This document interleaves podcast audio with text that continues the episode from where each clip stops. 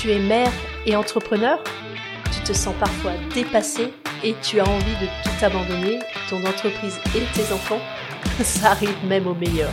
Moi je vois ça comme un manège à sensations avec des bas et des hauts. Bienvenue dans le podcast Mompreneur ambitieuse. Je m'appelle Laetitia Mazax. Je suis chiropracteur, mentor, formatrice et conférencière et mère de deux enfants de 3 et 5 ans j'aide les mompreneurs à booster leur business sacrifier leur vie de famille.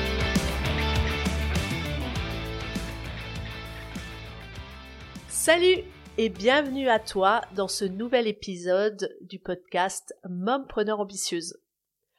Aujourd'hui, on va aborder un sujet fondamental qui peut vraiment faire décoller ton entreprise. Moi, lorsque je l'ai découvert et surtout quand je l'ai mis en place, ça a fait une réelle différence. Il s'agit de l'importance de te fixer des objectifs et plus particulièrement des objectifs SMART. La semaine dernière, on avait parlé de l'importance d'obtenir des témoignages et justement, si tu te fixes pas des objectifs, ben, tu risques de jamais avoir de témoignages. En fait, ne pas se fixer d'objectifs dans ton entreprise, bah, c'est un petit peu comme partir en randonnée euh, et tu as ni destination précise, ni même carte, plan pour pouvoir t'y rendre. Tu risques de te perdre, de faire du surplace, de prendre des chemins qui conduisent nulle part. Il y a d'ailleurs une expression que j'aime beaucoup qui dit une route qui va quelque part arrive dans un pays nommé nulle part. Eh ben, c'est un peu pareil pour ton entreprise. Sans objectif clair, tu risques de naviguer à vue, de perdre du temps et surtout de l'énergie et de pas optimiser ton potentiel en fait.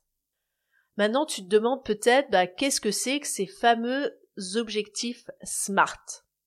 Alors SMART, c'est en fait un acronyme qui vient de l'anglais et le mot SMART veut dire intelligent donc on joue sur, euh, sur la signification du mot smart qui veut dire intelligent et sur l'acronyme de SMART.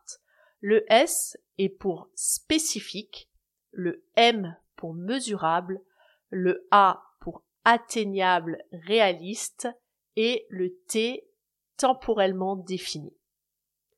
Donc un objectif, premièrement, il a besoin d'être spécifique. C'est un objectif qui est clair, qui est précis, au lieu de dire en fait euh, bah, je veux gagner plus d'argent, un objectif spécifique va être je veux augmenter mon chiffre d'affaires de 20%. Et tout de suite, tu sens la différence entre je veux gagner plus d'argent et je veux augmenter mon chiffre d'affaires de 20%. Ou je veux augmenter mes revenus de 20% je veux euh, passer de euh, 1000 euros à 2000 ou 3000 euros par mois sur mon compte bancaire chaque mois. Ensuite, il est important de définir une manière de mesurer ton objectif. Parce que si t'as pas le moyen de le mesurer, bah, tu sauras pas si tu l'as atteint ton objectif ou pas. Donc il faut qu'il soit mesurable quantifiable cet objectif quantifiable par des chiffres, par des données précises. Par exemple, tu peux te fixer comme objectif d'acquérir 50 nouveaux clients en trois mois. C'est quelque chose qui est mesurable. Tu sauras si tu as atteint tes 50 nouveaux clients en trois mois. Ensuite, ton objectif va devoir être atteignable et réaliste.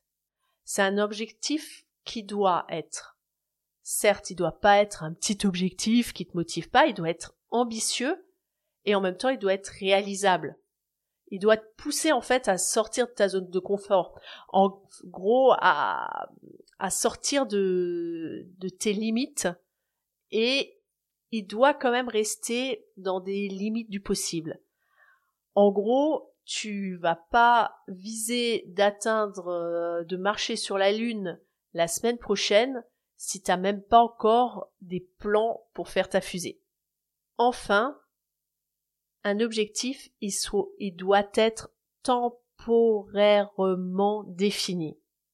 C'est un objectif qui a une échéance. Par exemple, tu peux te fixer comme objectif d'augmenter tes revenus de 15% d'ici la fin de l'année.